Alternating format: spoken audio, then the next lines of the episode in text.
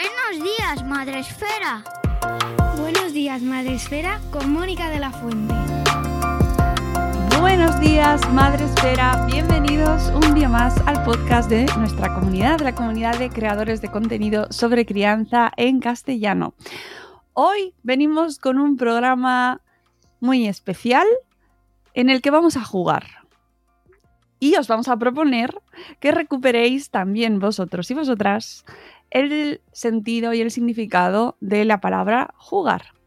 Para ello, hoy hemos invitado a nuestro programa a Jessica Clemente, que es la creadora de una web cuyo nombre pues es que no es que no tiene pérdida para el concepto que hoy tratamos. Ella es la creadora de Rejuega y además la autora de un libro que hoy también vamos a traeros y del cual eh, os vamos a explicar todo para que cuando terminemos este programa acudáis a vuestra librería de confianza y os hagáis con él, que se llama Crecer sin prisas. Buenos días, Jessica, ¿cómo estás?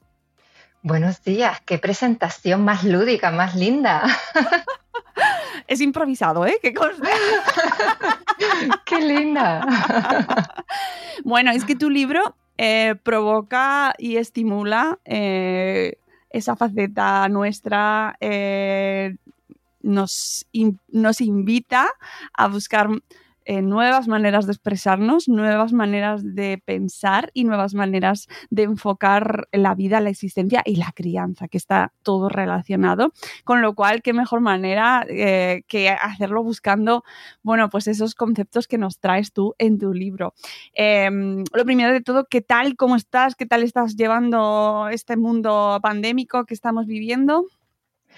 Bueno, bien, dentro de lo que cabe bien, pasando también como vosotros, como todos, el COVID y, las circunstancias que ello conlleva, pero con optimismo, mirándolo de esa mirada lúdica em, y positiva nos hace ver las circunstancias desde otra perspectiva. Bueno, me alegro por lo menos que estéis todos bien, porque eh, parece como que llevamos mm, muchísimos años insertos en estas circunstancias, que no son tantos, pero parece como que vamos perdiendo un poco la perspectiva del tiempo y de cómo estamos y de en qué momento nos encontramos, ¿no? Y de repente en el momento al que, te, que te tienes que preguntar cómo estás, qué tal estás, Exacto, yo creo que es la oportunidad de empezar a ser más flexibles, ¿no? Como no puedes agendar ni hay que improvisar todo el rato, creo que nos está ofreciendo esa posibilidad de dejarnos abrirnos a las posibilidades y ser flexibles, algo que a los adultos a veces nos cuesta mucho. La flexibilidad es el concepto del 2022. Eso yo lo tengo grabado a fuego desde que he empezado este año, mm, ya confinados con COVID y, todos los planes eh, por los suelos. Pero a pesar de todas las circunstancias, a pesar de las circunstancias que estamos viviendo a nivel mundial, que esto lo hablábamos antes, Jessica y yo, antes de entrar en el programa, lo que está pasando a nuestro entorno, cómo te aíslas de eso de repente eh, cuando es imposible, ¿no? Eh, aislarte. Y eso también, bueno, me parece también un concepto importante a la hora de hablar sobre la crianza, porque es, parece como que criar es una cosa que mm, que, va sola, ¿no? Que tú tienes un hijo y ya sabes criar. Y en realidad está influido, eh, imbuido de millones de circunstancias, de millones de, cuestiones, de si ha nacido en una pandemia, de si estás en crisis profesional, de si tienes o no tienes trabajo, de si tienes o no tienes pareja, o si eres madre soltera. Todo eso influye muchísimo y parece como que luego cuando llega no sabemos criar no sabemos educar, no sabemos ser madres o padres, ¿no? Y entonces estamos como perdidos. Y de repente, en este año en el que estamos más perdidos que nunca, lanzas un rayito de luz que se llama Crecer sin prisas. Y que quiero que nos cuentes, eh, lo primero, Jessica, cómo surge este proyecto. Cuéntanos un poquito quién eres, para que la gente que no te conoce porque no sigue tu proyecto, no sigue tu blog, que eh, supongo que ya todos lo conocéis, que ha sido blog finalista en la categoría de, educación analógica digital este año, del 2020, de los premios Madresfera de 2020. Cuéntanos quién eres y cómo surge este proyecto y este libro. Pues mira, soy una madre, mujer, emprendedora que pues eh, un día decide centrarse en el juego porque fue lo que le motivó y le acercó a su hijo cuando nació. Y, desde el 2014 que voy sembrando semillitas en el blog, pues en el 2019 una gran editorial me manda un mail proponiéndome escribir un libro con este título tal cual, Crecer sin prisas. Y dije, no puede estar más acorde con lo que rejuega es, ¿no? Que viene sembrando tantos años. Em, ese placer de jugar, descubriendo la cotidianidad, descubriendo los tempos, descubriendo eh, los elementos como materiales que enriquecen el juego, ¿no? Desde lo sencillo, desde, te diría hasta desde la humildad total que el adulto debemos tener ante una infancia que es tan majestuosa como es. Y cuando me proponen el título dije, ¿yo? ¿Escribir? Venga, vale, por supuesto, pero no tengo ni idea. Y, y la verdad que fue una oportunidad porque hacía mucho tiempo que yo quería hablar de educación, porque me di cuenta de que por mucho que yo intentara divulgar sobre el valor del juego en la infancia, si no sembraba ese halo de educación consciente, lenta, mimada, mimada en el sentido de cuidada, cultivada, era imposible que entendieran la magnitud de lo que es el juego en la infancia. Entonces vi como esa posibilidad de poder traer a tierra, que yo digo, todas esas ideas que yo tenía en la cabeza y que creía tan importante para que las familias y los educadores pudieran sentirse acompañados en un despertar hacia una educación más allá del consciente que entendemos hoy, es como tu propia educación. ¿Qué necesitas tú para educar ahora con lo que tú eres y con cada uno de los niños que tienes delante? Haciendo mucho énfasis en ti, en el adulto y también en las particularidades y unicidades de cada individuo que acompañamos. Y para mí fue un ¡guau! Gracias. Y también un poder transmitir todos esos años, yo tengo un hijo de 14, casi 15 y una de casi 10, em, una hija de casi 10, y fue como, vale, ¿qué es lo que yo hubiera necesitado para acompañar, para transitar esta transmutación que yo viví? Porque no fue un cambio, fue un transmutar, porque no creo en el cambio, sino que somos y estamos bien como somos y nos crecemos junto a nuestros hijos y a nuestras hijas. Entonces fue poder poner en papel ese camino, ese caminar. Y de hecho es, es, un, es un viaje que yo mm. llamo, ¿no? El libro es un viaje que vas pasando por cada etapa, donde en cada etapa vas descubriendo algo que vas poniendo en tu mochila para acabar el camino después caminándolo a tu manera. Y además es que es un camino eh, marcado, en el libro se ve gráficamente, nos lo vas marcando al final del libro. Incluso tenemos una especie de mapa, si podemos llamarlo así, em, esquema. Eh, ¿Te ha costado mucho em, encontrar la estructura y cómo, lo, cómo la encontraste de, cara a que los lectores eh, lo, lo encuentren de la manera más sencilla posible? ¿Y cómo han de usarlo, además? Bueno, la estructura, la verdad que trabajé mucho el índice, que fue lo primero que le presenté a la editorial. Mm, me pidieron un, presenté dos, hicimos un match entre los dos y para mí fue hilarlo. Yo necesito encontrar sentido a las cosas para, para transmitirlas. No puedo transmitir algo que yo misma no entiendo. Entonces el índice estaba como muy cuidado en ese recorrido que yo quería llevarte cuando tú leyeras el libro, porque va de menos a más en, el, despertar del adulto conforme lo vas leyendo. Y este libro, a pesar de que yo propongo siempre, por favor, el juego espontáneo, el libro no dirigido, este libro tiene una dirección, tiene una forma de leerse. A mí me gusta leer los libros a veces, mira, pues cojo un poquito de aquí, cojo otro poquito de allí, ¿no? Depende del índice que me interesa ahora. Este libro lo puedes hacer también así pero te sugiero que vayas acompañándote de poquito a más, siguiendo las pautas o las paradas que te propongo en el libro, que es cada capítulo, porque mm, intento llevarte a un estado emocional, perceptivo, sensorial, particular para predisponerte a abrirte en esa mirada que necesitas y necesitamos tener todos para sensibilizarte y sintonizar con ese infante que tienes delante. Hablo infante y preadolescente porque está pensado para 0 a 12 años, pero en realidad, te voy a decir algo, en realidad para mí es una actitud en la vida. Es un cómo miras a la persona que tienes enfrente, sea tu hijo, tu hija, tus alumnos, eh, el señor a quien le compras el pan, tu pareja, tu compañera de trabajo.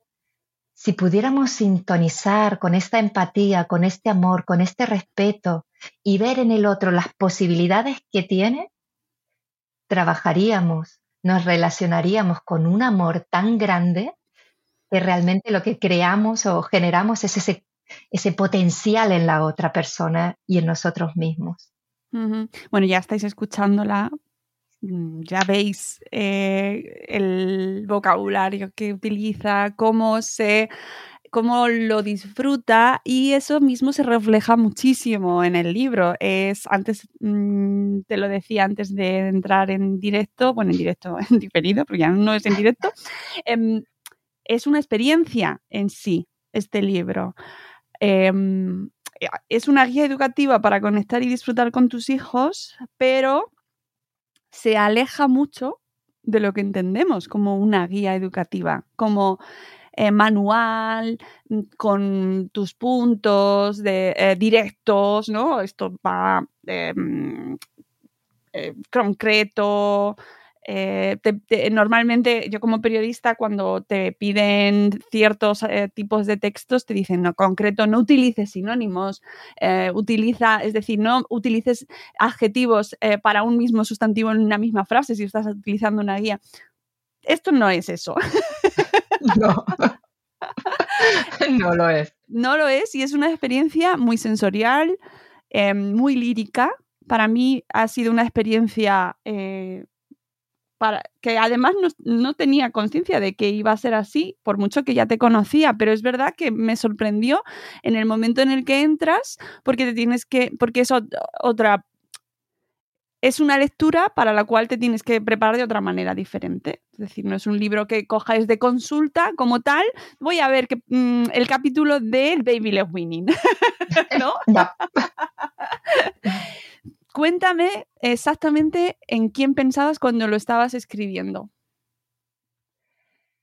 Mira, estaba pensando en mí hace 14 años, cuando fui mamá y tenía tantos miedos y tenía tanto ruido informativo alrededor y tenía tantos juicios que quizás yo veía, ¿no? Que me llegaban tantos inputs tanto sobreestimulación, tantos mensajes de marketing, tanta bruma, que necesitaba parar un momento a pensar quién era yo en ese momento, qué quería yo para mí, para mí y para el hijo que en ese momento yo empezaba a acompañar. Sé que es muy difícil en ese momento, porque ahí sí que llamo crianza, ese es el momento álgido de la crianza, donde, donde ¿no? tienes esas noches atroces donde no duermes, vas todo el día cansado, no tienes un momento ni siquiera para ducharte tranquila, donde no puede entrar un parar porque es que no tienes tiempo para nada, ¿no?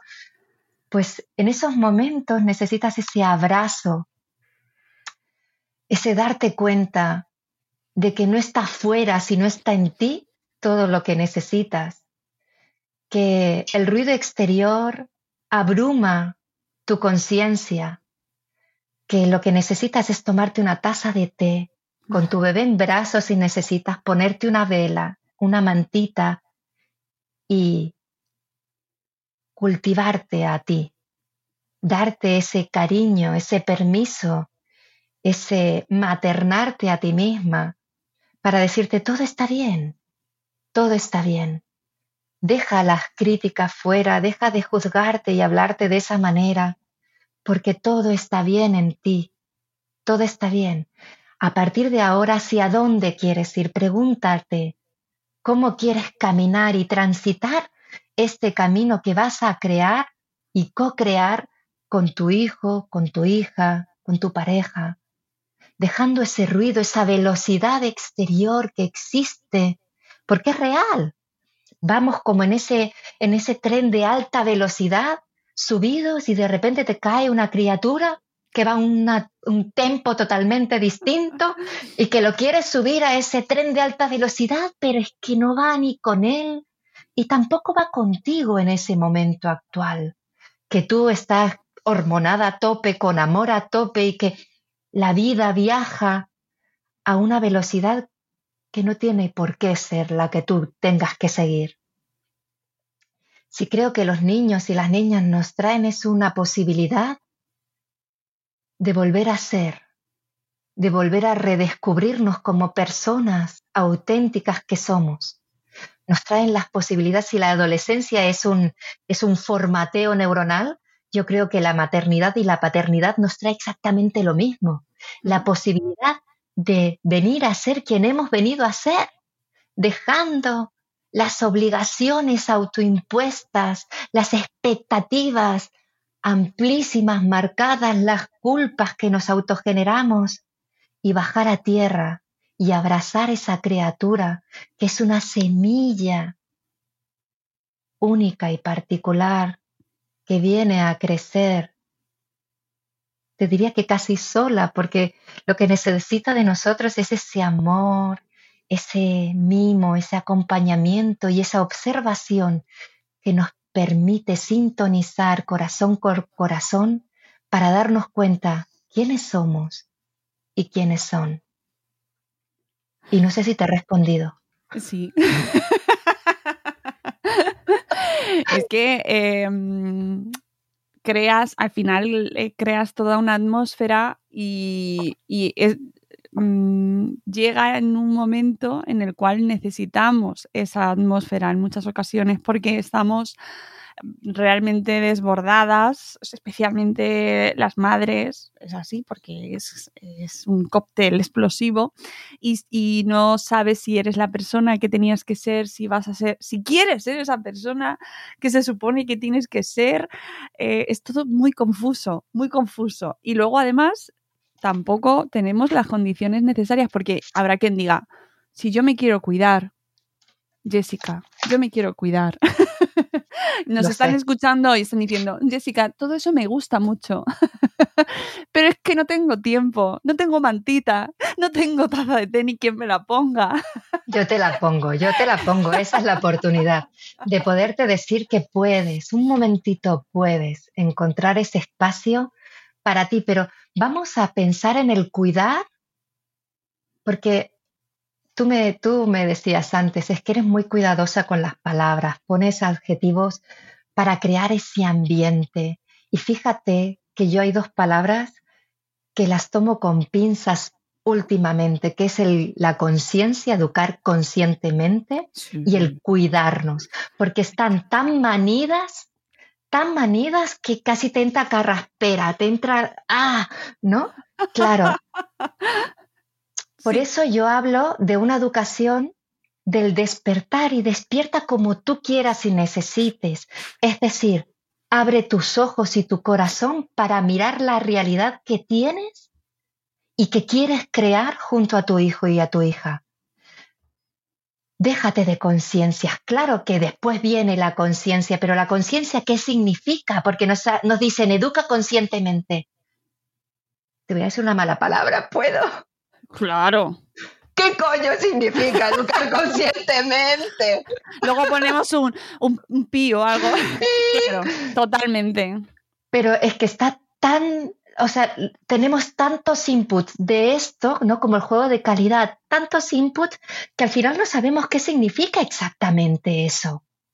Pues yo te digo, tiene que significar lo que tú sientas, pero para eso tienes que hacer como un ejercicio interior propio, un camino propio para darte cuenta qué es lo que es para ti educar.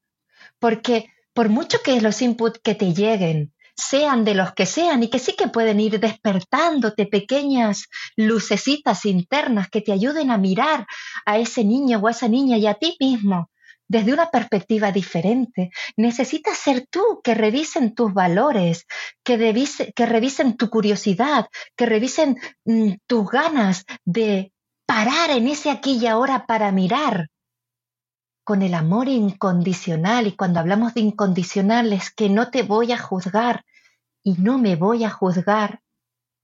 Es ahí cuando podemos empezar a cultivar esa persona que eres tú y no eh, cuidar, te tienes que cuidar. No, te tienes que cultivar a partir de ahora cómo quieres seguir creciendo al lado de tu hijo, de tu hija, de tu pareja, de tus compañeros. Porque en este libro hablamos de semillas y hablamos de bosques, porque somos, nuestra familia es ese bosque que tú quieres que sea, con cada uno de nuestras plantas que, o esos árboles o esos brotes que conforman cada ser que nos acompañan. Y juntos creamos ese bosque y ojalá pudiéramos juntarnos con más bosques que hablen nuestro mismo idioma o idiomas similares, que nos podamos abrazar en ese vaivén del viento que nos mueve en las copas de los árboles. Y parece poético, pero es una realidad porque si estudiamos los ecosistemas de los bosques, viven gracias a respetarse unos al otros, a cultivarse uno mismo y ayudar a cultivar a los otros. Entonces, déjate de pensar tanto qué significa educación consciente y párate a crear la tuya misma, a liderar esa educación que tú quieres, que tú necesitas, que va contigo, que vibra contigo, porque quizás no es Montessori, quizás no es Waldorf, quizás no es, o quizás son todas, porque vas cogiendo cachitos de cada una para hacer la tuya propia y acercar a ese infante, a ese niño y a esa niña que tienes delante lo que necesita cada uno en particular. Porque yo he tenido la gran suerte de tener dos niños completamente distintos, con carencias y potenciales totalmente diferentes y que yo quería una cosa y por mucho que yo quería, mi hijo me decía, es que no, es que no, por ahí no, por ahí no necesito otra. ¿Qué tanto juego, tanta diversidad en la escuela? No, no, yo necesito que me acompañen y me centren más. ¿Cómo? ¿Existe esto? Sí, existe esto, pero solamente te das cuenta cuando te paras a mirar al individuo que tienes delante, que necesita unas características propias de acompañamiento y de conexión tan diferentes a la otra. Y eso podemos llegar a eso cuando educamos en humildad y generosidad y esperanza, porque por mucho que tú quieras que sea un abeto, tu hijo ha venido a ser un sauce llorón en el camino, por ejemplo, ¿no? Y no puedes modificarlo y no debes modificarlo porque va a ser un sauce llorón magnífico, enorme, que te aportará a ti esas cualidades que quizás tú necesitas despertar en tu camino también de crecimiento personal. ¿Qué? Mm. es que es tal cual, es eh, escuchar a Jessica y su libro eh, fluye de la misma manera y te sumerge de la misma manera. Es, me parece muy curioso porque, porque realmente se nota muchísimo eh, tu personalidad a la hora de contarnos y, cómo no, esa, esa manera tan tan lírica y tan poética de contarnos algo que a lo mejor luego y esto, esto sí que me, mira, me interesa. ¿Crees que habrá quien no te siga en ese discurso tan lírico? ¿Crees que llegará a la gente que es mucho más pragmática y que dice, mira, yo, yo es que lo de los sauces no lo he entendido. Es que yo, mi hijo, eh, es que es mm, de una manera, pero yo lo del sauce no sé qué me quieres decir. ¿Qué voy a encontrar yo que no me quiero ir por las ramas en este libro? Claro que sí, seguro, pero es que igual que yo te digo, quizás la metodología Montessori no va contigo, quizás yo tampoco lo voy a tu estilo. Y eso está bien, porque si hay algo que este libro tiene es el respeto al ser humano. Y ese respeto al ser humano significa que tú tienes que encontrar, mira, a mí me encanta este ejemplo, me encanta jugar a la comba, ¿sabes? Cuando antes jugábamos a la comba, esas combas largas que necesitabas dos personas para dar el ritmo, pues ese es eso. Quizás no va contigo este, este dar la comba, este tempo de la comba. Quizás necesitas otro tempo más rápido. Pues estupendo, encuéntralo. También es cierto que es un libro que necesita entrar en ese momento en que necesitas tú dejarte acompañar y abrirte a descubrir quién eres, quién tienes delante y qué acompañas, ¿no? Darte cuenta de que necesitamos ser humildes ante la majestuosidad que son los niños y las niñas. Porque cuando yo hablo de educar, hablo de binomios. ¿Y eso qué es? Hablo de un dar y recibir. ¿Y eso qué es? Pues eso es tener la humildad, la generosidad y la curiosidad de dar tu conocimiento, dar tu acompañamiento, dar tu amor y a la vez estar abierta a recibir lo que los niños y las niñas te aportan, esa sabiduría innata, esa curiosidad innata, esas preguntas que te vuelven loca y dices, ¡wala! Pero si es que nos, si nos pusiéramos a investigar eh, un 1% de lo que nos preguntan, seríamos Einstein ahora mismo, porque tienen esas preguntas tan fantásticas que muchas veces pasamos de lado y ni las miramos y ni las valoramos y son genialidades. Entonces, recibir, abrirnos a recibir toda esa información que nos trae, no es fácil. No es fácil, porque necesitamos, necesitamos estar abiertos a querer escuchar eso que traen ellos para decirnos y no modelarnos, perdón, modelarles para que nos digan lo que queremos escuchar, porque en ese modelarle a escuchar lo que queremos escuchar nosotros, para que estén calladitos y quietos, estamos perturbando, y discúlpame la palabra, estamos perturbando ese ser, esa semilla, ese sauce llorón, que ha venido a ser lo que ha venido a ser. Y no, y les estamos, ¿no? Girando la perspectiva para que sean lo que nosotros queremos que sean. Y bueno, eso es difícil para un adulto transitarlo. Entonces hay que estar preparado, hay que estar abierto, hay que estar flexibles hmm. para, para entrar a ello. No, me parece muy interesante también eh, en este mundo de la crianza, de la educación, de la infancia. Em, me parece eh, inspirador y valiente eh, cambiar las voces, eh, que, porque nos encerramos también muchas ocasiones, eh, y es normal, nuestros sesgos y nuestras burbujas, en los, en los discursos o en los mensajes a los que normalmente pues nos, ya estamos acostumbrados y nos gustan, ¿no? Y tienes un estilo mm, a lo mejor más recto, más autoritario, y bueno, yo aquí eh, la parte muchísimo más sensible o más eh, alternativa en, ciertas pedagogías, pues también se abre a, esas voces. Y a mí, y desde aquí, desde Madrefera, es una de las cosas que más me gusta, poder hacer un poquito de, de altavoz para todo. ¿No? Y todos los tipos de, mensajes y de, la, de maneras de, contarlo, porque al final lo que radica en el fondo es el respeto a la infancia. Y en tu libro está desde el principio hasta el final. Y eso me encanta, porque el niño es un... Es un tú lo, defines como una semilla, pero eh, mm, es un ser autónomo al cual hay que tratar como tal. Totalmente. Y eso es lo que nos tenemos que quedar.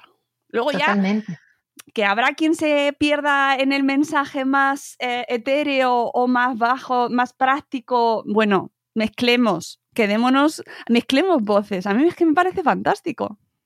Sí, sí, así es. Es que el centro está en que ese niño y esa niña son individuales, personas propias, con características propias, pero es que igual que tú y que yo. Ese, esa es, o sea, yo creo que la, el discurso central del libro es darte cuenta de que tanto tú como ellos y ellas, sois personas individuales que estáis en momentos distintos de crecimiento, pero es que es tan respetable su momento como el tuyo. Pero tú también tienes que saber en qué momento estás y con quién estás para potenciar a esa persona que ha venido a este mundo a crecer tal como tú también necesitas crecer. Y desde el respeto profundo al ser humano y al ser que hemos venido a ser, pues acompañemos como necesitamos, primero nosotras y después como necesitan cada una de ellas. Porque fíjate una cosa, si tú educas que no sabes muy bien qué estás haciendo, los niños y las niñas son alérgicos, como yo digo. Se dan cuenta, ¿no? De estos de estos polen que andan flotando y empiezan a estornudar porque no saben qué te está pasando. Te huelen, nos huelen y saben cuando estamos conectadas con nosotras mismas y cuando no. Cuando estamos dubitativas y ahí nos pillan y, nos machacan más ¿eh? y nos piden, se mamá todavía no sabe si sí o si no, pues venga, insisto, insisto, insisto. Porque no saben todavía, en vez de decir, espera un momento, necesito pensarlo, porque todavía no sé qué te voy a contestar con toda la humildad del mundo de que no sabes. No pasa nada, es que no lo sé.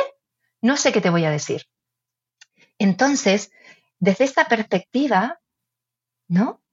Caminemos junto a ellos, sin, sin problemas, sin, sin traumas, si es, que, si es que somos personas. Ellos también son personas y tú también lo eres. Entonces, tranquila, relájate, ¿sí?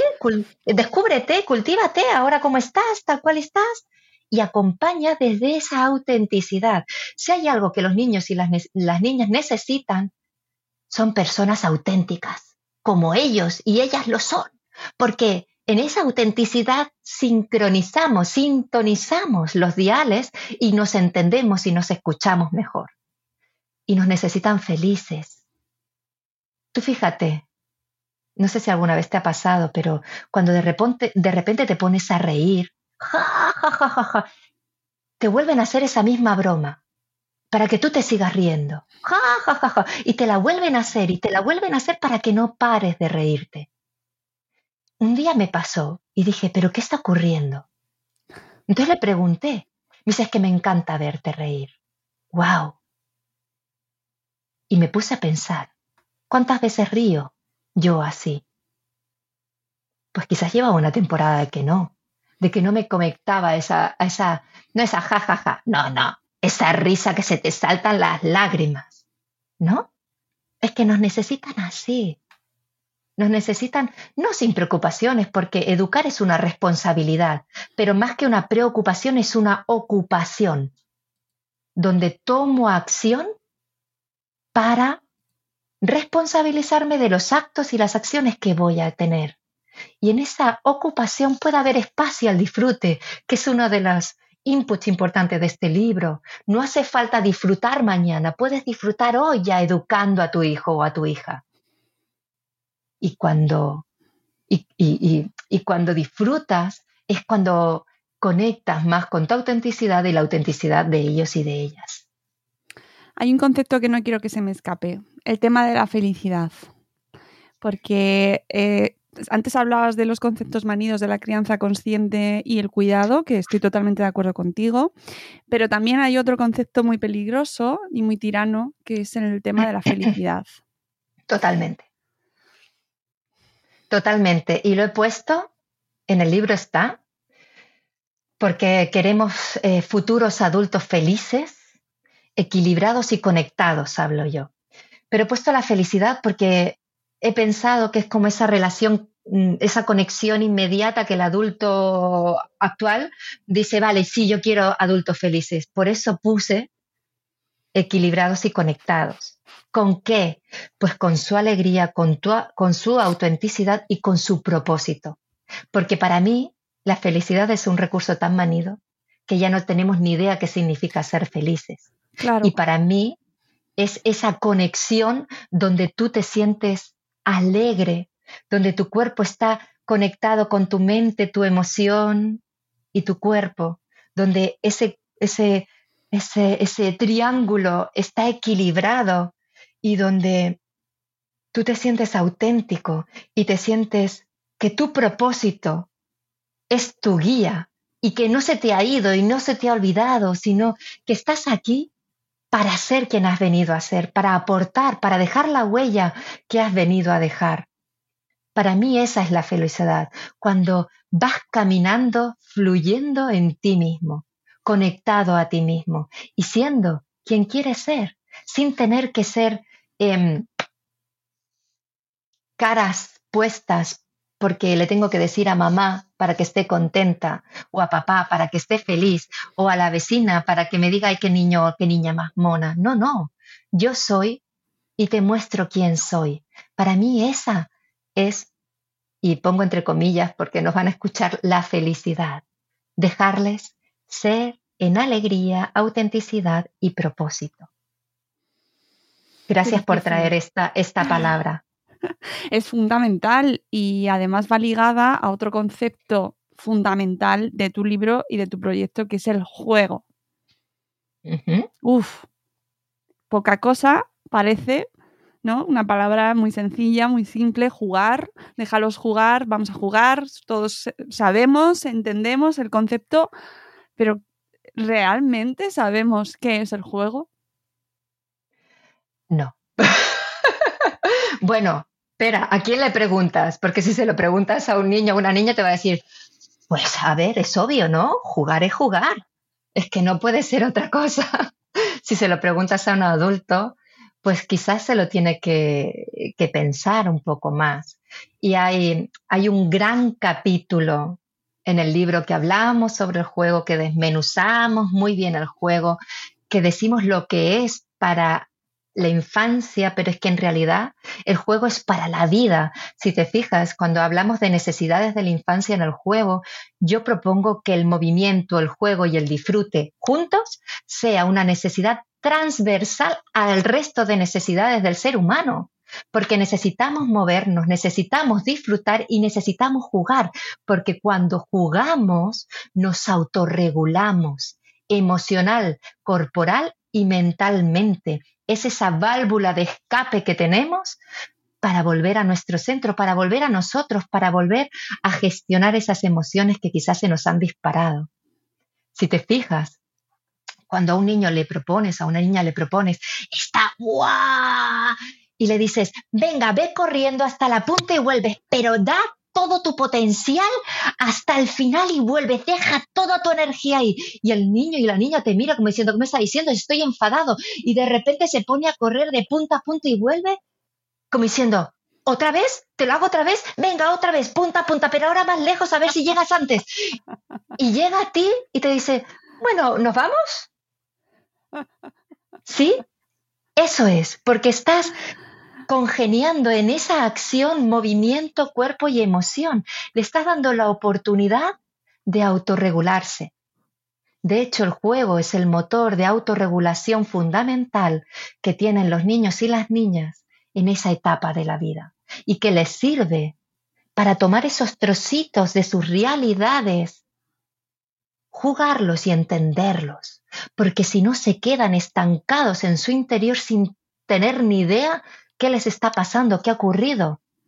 Y con esa lógica privada que hablamos de disciplina positiva, ¿no? Que ellos entienden una realidad, pero quizás no es la realidad que nosotros imaginamos. Por eso necesitan manipularla por medio del, del juego y, como yo digo, digerirlas para poder seguir adelante. Es que mm, ahí hay mucho, mucho material. Claro, tenéis que leeros el libro para poder digerirlo todo también.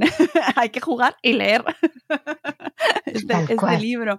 Pero es verdad que el juego lo planteas y, escuchándote además se concibe como una herramienta incluso.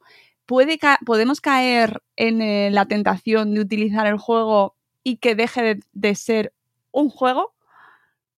Claro, por supuesto por supuesto, aquello que nos dicen aprender jugando, ¿no? Eh, ojo, ojo con este. Es, un. Tiene un doble filo ahí, ¿no? que el adulto puede, puede malinterpretar hacia la esencia de lo que es el juego. Claro que sí, claro que sí. Pero también es cierto que nos sirve como herramienta para poder entrar al mundo del niño y de la niña, porque el niño y la, y la niña juegan como necesidad vital. O sea, es como su respirar. No pueden dejar de jugar, pueden hacerlo, sí. Ese momento de contención que estoy ahí, que necesito, mm, pero ya llega un momento en que necesito moverme, necesito expandirme, necesito ser. Y eso significa necesito jugar. Entonces, podemos utilizarlo como, como canal de comunicación, porque lo es un canal de comunicación, pero no podemos creer que absolutamente todo tiene que ser, eh, es decir, puedo utilizar el juego como herramienta para manipularles y hacerles aprender o jugar. O sea, hay que ir con mucho respeto, porque si ellos son los grandes conocedores de lo que es el jugar, es una falta de respeto muy grande venir nosotros, ¿no? Y decirle, mira, pues vamos a jugar así. E, e, ellos son los maestros, ellas son las maestras del arte del juego. Entonces hay que ser también muy humildes, muy respetuosos y más que jugar, es traer la realidad del mundo para que en la interacción con esa realidad ellos y ellas aprendan. Es diferente el concepto. No sé si me explico. Sí, pasa que es muy jugoso y muy, muy tentador. Eh, estoy pensando en academias o proyectos educativos que de repente lo plantean como atractivo, ¿no? Gancho eh, publicitario y entra muy bien. Entran igual que el tema de la felicidad, ¿no? Hay, mm. eh, reclamos publicitarios que aquí tus hijos van a ser felices y además vamos a utilizar el juego como herramienta educativa y van a aprender jugando. ¿Quién no quiere eso? Total, total. Pero ¿qué significa jugar? Habría que preguntar. ¿Qué significa jugar para ti? ¿no? Porque yo he ido a muchísimas, de verdad, ¿eh? a muchas puertas abiertas de escuela antes de que mis hijos fueran a las escuelas a las que fueron. Y yo siempre he pensado que lo que me proponían después entrando a la escuela es un maquillaje, porque maquillarnos es muy fácil, pero la base que es tu cara, ¿no? La base que es la realidad educativa que esos niños y esas niñas viven a diario, dista muchas veces de lo que nos dicen. Porque ¿qué significa jugar? Tener una ficha de un muñequito y, ¿no? y ponerle eh, mm, pegatinas. Eso no es jugar. O sea, los niños son tan sabios que para cada cosa que hacen le buscan el sentido profundo de lo que están haciendo. ¿Qué sentido tiene poner una pegatina a un dibujo? Pregúntatelo.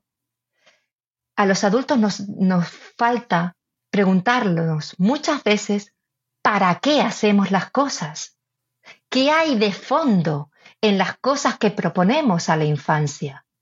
¿Para qué lo haces? ¿Para qué pones pegatinas en un papelito? Porque los niños lo hacen porque su voz se acata, ¿no? Ellos acatan y su voz se calla. Porque estás tú como adulto y ellos iguana porque saben que te tienen que respetar. Pero si le dieras voz, te dirían, ¿para qué lo estoy haciendo? ¿Para qué me sirve esto en mi vida real y útil? Porque, ojo, que quitar pegatinas y pegarlas, cuando están en ese momento de quitar pegatinas y pegarlas, es un trabajo de motricidad fina espectacular. Pero tú tienes que saber que lo estás haciendo para eso. No para aprender el color rojo. si es que el color rojo es Vamos a buscar los colores que tenemos a nuestro alrededor. Mira qué manera tan simple de aprender colores. ¿Y este qué color es? ¿Cómo sabes qué es ese? ¿Por qué? ¿No? Y creas un debate entre todos que, madre mía, el color lo aprendieron en ese momento todos en un segundo en su exploración y en sus ganas de descubrir el misterio del mundo. Ellos han venido y ellas han venido a descubrir el misterio del mundo. ¿Y cómo lo hacen? Con un método científico que los científicos ya quisieron utilizarlo. Observa a un niño una niña, a una niña jugar en, ese, en ese poner, ¿no? Pongo un ejemplo, esa piedra en la pala y esa piedra en la pala llevarla al cubo y del cubo tirarla, ¿no? Y, se le cae en el, camino, en el camino y en vez de cogerla con la mano y meterla con la mano en el cubo, no, no, va a volver a intentar ponerla en la pala y llevarla con la pala al cubo. dices, pero si ya sabes meterla en el cubo. No, pero es que estoy más allá. Estoy aprendiendo cosas más allá de la obviedad que tú me estás viendo hacer. Por eso digo que hay una, un, debemos de tener un respeto profundo al aprendizaje, porque los niños no juegan para aprender, aprenden porque juegan, que nos decía Piaget. Y eso es ese para qué, cuando proponemos las actividades que proponemos diariamente, hasta en casa misma, ¿no? Eh, nos tendríamos que preguntar para qué lo estoy haciendo. ¿Es superfluo? Porque ese niño, esa niña que tienes delante no es tonto ni tonta, son genios. Y cada oportunidad que le ofrecemos es un aprendizaje. Así que, que tiene que haber un fondo muy potente para presentárselo. Porque si tú fueras adulta y te presentaran estas cosas que a veces le presentamos, a los niños y a las niñas te quedarías, ¿perdona? ¿Eh? Y nos pasa, esto nos pasa en el trabajo también, ¿no? Y nos, y nos callamos y no preguntamos, pero ¿para qué le estoy haciendo? Si es que no tiene sentido. Hmm. Y eso donde empieza, perdóname, pero eso donde empieza, callándonos en la infancia. Porque aquellas cosas que nos presentas me callo por respeto a ti adulto y lo hago. Pero si fuéramos tan auténticos en pararnos a pensar y decirles gracias por decirme que esto es una tontería. ¿Sí? Estaríamos cultivando esos adultos futuros conectados con su propósito, con su alegría y con su autenticidad que queremos ver en el futuro de mañana. Pero es que necesitamos hoy adultos líderes que lideren esa, esa educación despierta en nosotros para acompañar a ese descubrir el misterio de la vida, que estos niños y estas niñas lo hacen por sistema. Claro, lo que pasa es que eso requiere mm, un trabajo personal y un autoconocimiento. Total. Total, pero es que estamos para eso. Nos están dando una nueva oportunidad para redescubrirnos, para saber quiénes somos y hacia dónde queremos ir, junto a ellos y a ellas, que nos hacen de reflejo constantemente. Sí, no lo queremos ver, lo que nos reflejan, porque nos duele, pero nos hacen, nos ofrecen esas oportunidades de, de, modelarnos, de refinarnos, de, de ser mejores personas. Y desaprovechar esas oportunidades, bueno, te puedes hacer, pero ostras, te están ofreciendo la oportunidad de cubrir esa necesidad que has venido a ser, que es la necesidad de ser tú, auténticamente tú, en este planeta. Hmm.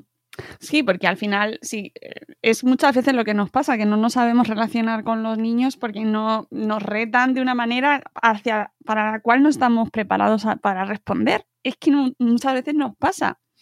Y tu libro es una invitación eh, muy clara y para mí es un libro mm, para el adulto absolutamente, ¿no? De, sentarte y de principio a final eh, auto, autoexaminarte. Sí, sí, es, un viaje de autoconocimiento.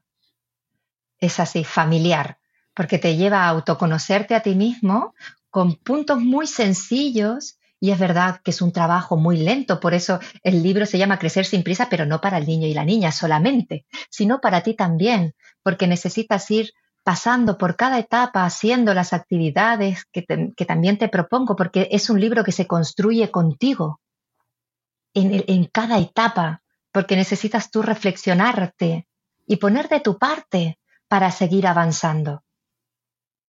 Así que, sí, es, es, es una oportunidad de saber qué quieres, cómo quieres seguir a partir de ahora. Aparte hay un punto, ¿no? Que se llama punto de partida. ¿Quién eres tú ahora y cómo quieres continuar caminando hacia adelante en la educación?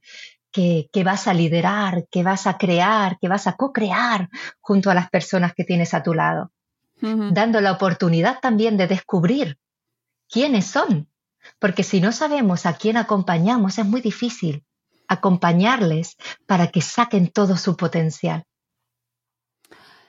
Mm, eh, está hasta destinada hasta los 12 años, pero eh, yo te invito Mm, a desarrollar el camino hacia el adolescente, Jessica.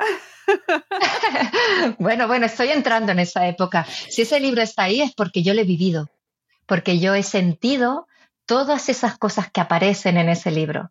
Y quiero que sea como esa mano amiga que te acompaña, sin juicio, sin dogma, ¿sí? sin, sin, sin dirigirte, sino simplemente acompañándote, porque lo he sentido y lo he vivido. La adolescencia estoy entrando en ella y tengo muchísima curiosidad. Y me encantaría hacer un crecer sin prisa en la adolescencia, porque también creo que es una de las grandes olvidadas. Sí. Porque creemos que llegamos a la adolescencia y ahí es cuando tenemos que poner límites, cuando tenemos que educar. Y, y para mí es haber cultivado todos estos años, de la primera infancia hasta las, esos años que creemos que ya van solos, ¿no? De, los siete a los, a los 12 y de repente, ¡bum! pero se me ha convertido en un monstruo, ¿esto qué es? ¿no? Pues también necesita ser acompañado ese momento y ojalá llegue también un crecer sin prisa a la adolescencia porque creo que lo necesitamos todos. Sí, Sí, totalmente. Y, lo, merecen además nuestros adolescentes. Total. Pero es que también lo merecemos nosotros porque es, es un redescubrirnos en unas conversaciones maravillosas que si damos espacio, igual que lo hicimos en la infancia, damos el espacio de seguridad, hemos cultivado en la familia ese espacio de confianza donde nos pueden decir lo que piensan con la con la seguridad de que no van a ser criticados, ¿sí? De que van a ser escuchados. ¡Wow! Te traen unas conversaciones que se te ponen la piel de gallina. Yo quiero ser ese niño con esa mentalidad tan abierta y sobre todo porque han llegado a ese momento de la adolescencia con un pensamiento crítico maravilloso, que es lo que tenemos que cultivar primero en nosotros, que por eso digo, ¿no? Eh, te llegan tantos inputs de fuera que piensa realmente si va contigo esto, cuestiónate, cuestiónalos, cuestióname. Y eso es lo que tienen que llegar en la adolescencia, cuestionando todo. Por supuesto que te van a cuestionar, pero es lo que tienen que hacer. Es lo que tienen que hacer. Y estar tú allá a su lado, esos días de berrinche y de enfado y de hormonas a tope que están, que te odian, pues estar ahí, y poner humor y poner juego, porque creemos que no quieren jugar y quieren seguir jugando. Mi hijo tiene 14 años y te aseguro que jugamos a juegos de cuando era bebé, de cuando era pequeño. Y tú dices, pero eso ya no le va a interesar. Hay madres si le interesan. Porque es que todavía son niños y niñas. En esa dualidad están todavía redescubriéndose como adultos, formándose como adultos y te necesitan también con ese humor. Ay, ese quitarle importancia a veces a las cosas y escoger realmente las luchas que te valen la pena luchar, que son las que necesitan que estés ahí con firmeza y cariño, para darle la seguridad de que confío en ti, estoy aquí para lo que necesitas, tú vales, adelante, que te vas a equivocar, tú no lo has hecho, amiga, tú no lo has hecho, pues se tienen que equivocar y que cuando caigan estés tú ahí fuerte para ayudarles a darle la motivación necesaria para que se levanten, porque valen tal y como son, mm. no por lo que hacen. Totalmente. Y antes de, despedirte, que no quiero que se me vaya un concepto que también eh, me parece muy interesante. Em, quizás porque queda, a lo mejor podría quedar un poco olvidado, que es el tema del aburrimiento y el mm, no actuar, no hacer, dejar, ¿no? Que porque muchas veces estamos obsesionadas con eh, proponer actividades, con proponer juego, con eh, estar pendiente de lo que están haciendo e intervenir y muchas veces nos olvidamos de eh, no estar. Estando, no estar. Qué difícil esto, ¿eh? sí, yo creo que esto también podríamos tener un, capítulo aparte, todo entero para el aburrimiento, igual que para el juego. Pero yo creo que el adulto tiene un gran problema con el aburrimiento. Primero con él mismo, ¿no? Eh, eh, creo que ha venido la tecnología para llenar esos espacios en que nos aburríamos. Y nos llenan, nos llenan, nos llenan con inputs suaves, ¿sí? De no, de no sentir y no hacer nada, que es las redes sociales. Tenemos un problema porque no podemos sostener los, silencios que se generan, las frustraciones que se generan cuando nos aburrimos. Primero nosotros, no sabemos qué hacer. Y mucho menos cuando nuestro hijo, nuestra hija, se aburre. A mí me viene una idea de Shrek, el burro, sentado detrás en el coche. Eh, ¿Llegamos ya? Me aburro, me aburro, me aburro. Es que es eso, ¿no? Es que se aburren. Bueno, pues que se aburran. No ocurre nada. Yo siempre digo que el aburrimiento es la antesala de la creatividad. Necesitan aburrirse para descubrir qué tienen a su alrededor. Mira, pues tengo un lápiz, tengo un tapón, ¿qué hago con un lápiz y un tapón? Y ahí las conexiones neuronales, las conexiones de las experiencias que han vivido, les traerán una idea que será la auténtica idea en que se conecten. Porque fíjate que si tú le propones, sí, están dos minutos, pero ya está, después quieren otra cosa. Y después le propones, están dos minutos, porque te tienen que hacer caso, lo pruebas y ya está, y después vuelven a aburrirse. ¿Por qué? Porque no conectan con esa motivación intrínseca que viene de adentro, que es el juego auténtico. Si nosotros les estamos dando y dando y dando y dando, rellenamos igual que nos rellenan las redes sociales a nosotros, pero en realidad no nos llenan, no nos llenan interiormente.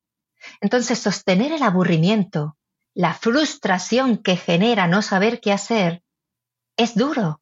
Y lo más fácil es darle un dispositivo electrónico, enchufarle ese chupete para que se callen y estén entretenidos pero no generamos esa conexión creativa tan importante para la vida, donde se dan cuenta que ellos son capaces de sostener esa frustración y generar nuevas ideas que transforman su realidad, que se dan cuenta de que ellos son generadores de transformación para el cambio a la vida.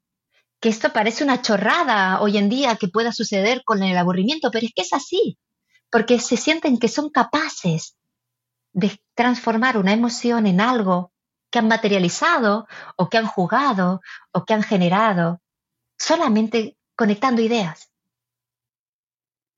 Dejemos que los niños se aburran, por favor, mirando por la ventanilla de un coche y que vean cómo pasen, pasan, cómo pasa el paisaje, que encuentren conexiones ahí fuera, que encuentren ideas y que de repente te digan, ¿te has fijado que todos los coches tienen una E o tienen una A o tienen un número, o tienen una matrícula o tienen un color o tienen una marca o lo que sea? Que nos traigan ellos las ideas. Mm. Sí, sí, e, e, es que antes, que yo no soy nostálgica del pasado, ¿eh? Para nada, pero es verdad que viajábamos siempre sin nada más que eh, nosotros, como mucho llevabas, no sé si a lo mejor algún cuento, una cosa así, pero ahora ya te vienen los coches con las pantallas de serie y ya no se concibe un viaje sin tener pantallas y que yo eh, em, coexistimos con las pantallas, pero me refiero a que no concebimos un viaje de X minutos si no están viendo algo y es como una tiranía, ¿no? Si no llevas pantallas no van a poder llegar de aquí a Cuenca. Pregunto. Exacto. ¿Tú alguna vez te has puesto en el coche a mirar el infinito del viaje? ¿Cuántas ideas te vienen en ese infinito del viaje? ¿Cuántas reflexiones? ¿Cuánto poner en orden tus ideas, tus prioridades? ¿Cuánto dejarte embellecer por la belleza del exterior? Inundarte de belleza con con el atardecer, disfrutar de descubrir en el entorno la maravilla de la naturaleza. ¿Por qué no podemos darle esta oportunidad a los niños y a las niñas también? Claro, pero parece como que no pueden. No, es que me da, es que no, no, ¿cómo va a ir sin? Es que me da miedo que, se aburra, que se va a poner a llorar. Pues lo más probable es que se acaben durmiendo. en el viaje, que seguramente será sanísimo. Pero no es imprescindible que viajen con una película o dos películas o tres, porque claro, el viaje puede ser largo. Y es como ya no pueden viajar sin ello. Pues se puede. Nosotros vamos de Barcelona a Málaga una vez al año en coche. Ida y vuelta. Y sí que es verdad, aparece una, son 12 horas de viaje en coche, una o dos películas. Después de comer, porque estamos cansados, llevamos seis horas de viaje, pueden aparecer, pero el resto del viaje se la pasan mirando a la ventana, jugando entre ellos, cantando canciones, creando listas de Spotify con las canciones que nos gustan a todos en el viaje, comentando las letras de las canciones, por qué has elegido esta canción y no la otra, qué te trae esta canción que te evoca, jugando a, ver los coches que vienen, las marcas de los coches, los colores rojos, contamos los colores rojos de los coches que aparecen. o simplemente, o simplemente escuchamos el silencio, que nos da miedo, nos da miedo. Sí, sí, que de verdad que nadie se lo tome como un ataque a la pantalla, porque no me refiero a eso, pero parece como que ya no se puede viajar si no llevan eh, entretenimiento. Y mm, yo lo, digo porque lo he vivido como agobio propio de madre, de decir, madre mía, porque no tenía, y digo, madre mía, y si no ¿cómo vamos a viajar? ¿Cómo lo vamos a hacer? Pues como pues se hace, se hace. Entonces, para los que nos estéis escuchando, que estéis ahí a punto de empezar este viaje, que se puede, que no pasa nada. Claro que sí, y ahí te vuelvo a traer la misma pregunta. ¿Para qué pones la pantalla todo un viaje? ¿Para qué? ¿Para que estén calladitos y quietos? ¿Para que no te molesten a ti como adulto? Vale, si tu respuesta es sí, perfecto, porque va contigo. ¿Sí?